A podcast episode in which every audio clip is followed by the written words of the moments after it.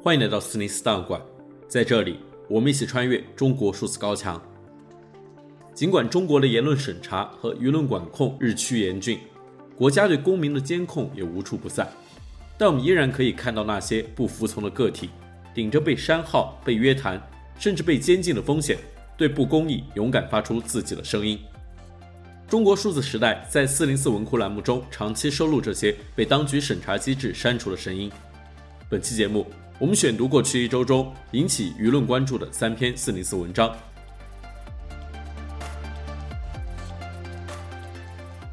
十月三日，微信公众号梅潇发布了一篇名为《我与网格员斗争二十四小时：从方舱集中隔离七天变成三天两检》的文章。讲述作者十月一日从成都回河北邢台老家期间与邢台市防疫网格员斗争的经历。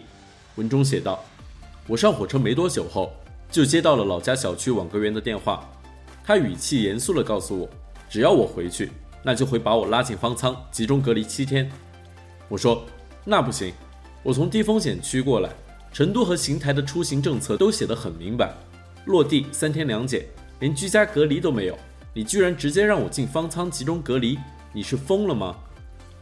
他见我态度很强硬，便换了柔和一些的语气说：“那七天居家隔离你能接受吗？”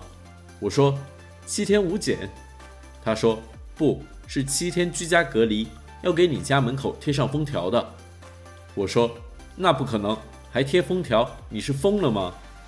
他又说：“那七天无检。”我说：“不。”就三天两检，他说：“那这样吧，咱俩各退一步，三天居家隔离，你尽量少出门，可以吗？”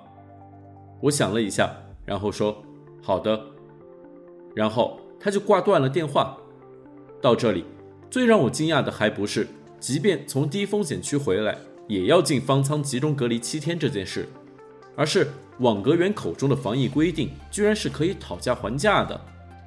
我以为讨价还价完之后，这件事情就结束了，没想到这才刚开始。在他和我索要完上面那些信息之后没多久，他就又给我打来了电话，告诉我还是必须要集中隔离七天。我问他为什么，他说因为所有申请和审批都是要由县长批准通过的，而现在正是国庆假期，县长是不上班的，所以没有人审批这些返乡申请，因此你就必须要进方舱集中隔离七天。我说，所以你的意思是说，因为县长国庆不上班，所以我就要被拉进方舱集中隔离七天？他说是的。我说，你听听你自己在说什么疯话。他见我不吃这套，立刻又改了说法。他说，因为你到石家庄后要坐大巴回来，而大巴一路都会不停地上人下人，这种风险实在是太大了，所以你回来后就必须要进方舱集中隔离七天。因为我老家这个县城很小，小到根本就没有火车站，更不要说通火车了。也就是说，不管你从什么地方回来，到家前的最后这段路都一定是大巴车。我说，那你的意思是说，所有人不管从哪里回来，不管是不是来自低风险区，只要是最后这段路坐了大巴车回去，就必须要进方舱集中隔离七天，对吗？他说，你可以选择自驾回来呀。片刻的沉默。回荡在我和他之间，我说：“你听听你自己在说什么疯话。”他又说：“那你能接受什么？”我说：“居家隔离三天，这就是最多了。”他说：“行吧，那我按照这个给你填表了，但能不能批下来，我也不确定哦。”我说：“行。”就这样，我们的第二次通话结束了。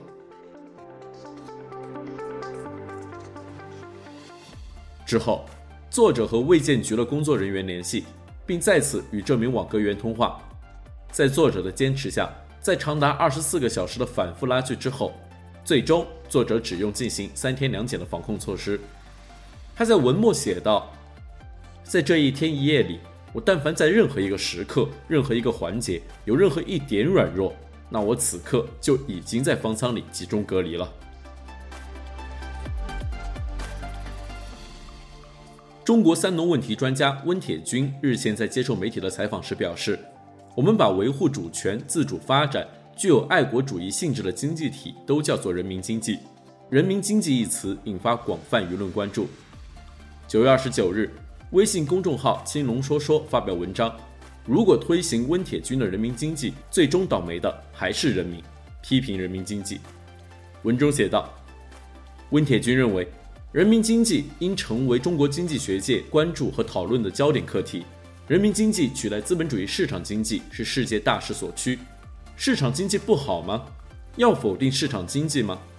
说实在的，新中国人民吃饱饭是从抛弃计划经济、实行市场经济开始的。这下好了，才吃了二三十年饱饭就瞎逼逼了。补充一下，中国市场经济体制是在一九九二年形成。中国经济腾飞是从二零零一年加入世贸组织开始的，而世贸组织成员国几乎都实行市场经济。一位网友说：“经历过文革的人都习惯用文革时期的方式来解决问题，相对开明一些的温铁军也如此无力更新知识体系。世界上没有自主发展的经济，和科学合作、服务人民所需的经济才有发展前途。”违反科学的市场经济规律，必然还会导致文革和上山下乡。中国数字时代曾收录了一段一位妇女戴着鸟嘴口罩吃饭的视频。对于这种鸟嘴口罩和戴口罩吃饭的行为，微信公众号“老萧杂说”发表名为《弄成这副鸟样符合权力审美》的文章进行评论。作者在文中写道：“鸟环及鸟嘴，主要用来获取食物。”捕食、叼住、撕咬，也用于攀登、斗争和筑巢。而人的嘴巴主要功能是吃，且要吃得精细、优雅的。人嘴和鸟嘴毕竟不可同日而语。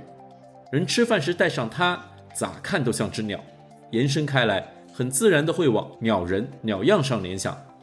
这可不是啥好词，多形容某个人糟糕、差劲和烦人，乃是一种侮辱性俚语。《水浒》和《三国》里，李逵和张飞骂人，喜欢蔑称对方“鸟人”，如此联想，说来也有些矫情。应急状态之下，公众让渡了那么多东西，还在乎“鸟人”“鸟样”的标签？管他鸟不鸟的，反正是为你好，为大家好。问题还在于，弄成这副鸟样，不管情愿与否，它符合了一种权力审美。权力审美是指某方面的权力者。以自己的主观意志为审美的标准来审视某个事物，在权力美学中，整齐划一视为美，清奇翘拔也可视为美。比如戴上个鸟嘴，若是大家都戴上，整齐和清奇皆具，放眼望去，鸟嘴一片，当是美不胜收的。它之所以能够成为一种美学标准，是因其核心体现着对秩序的严格要求。容易深究权力意志不折不扣执行到位的成就感。以上是本期选读的三篇四零四文章，文章全文见中国数字时代网站。这些作品版权归原作者所有，中国数字时代仅对原作进行存档，以对抗中国的网络审查。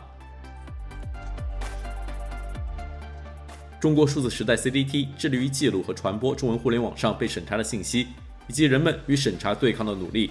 欢迎大家通过电报 Telegram 平台向我们投稿，为记录和对抗中国网络审查做出你的贡献。投稿地址请见本期播客的文字简介。阅读更多内容，请访问我们的网站 cdt.media。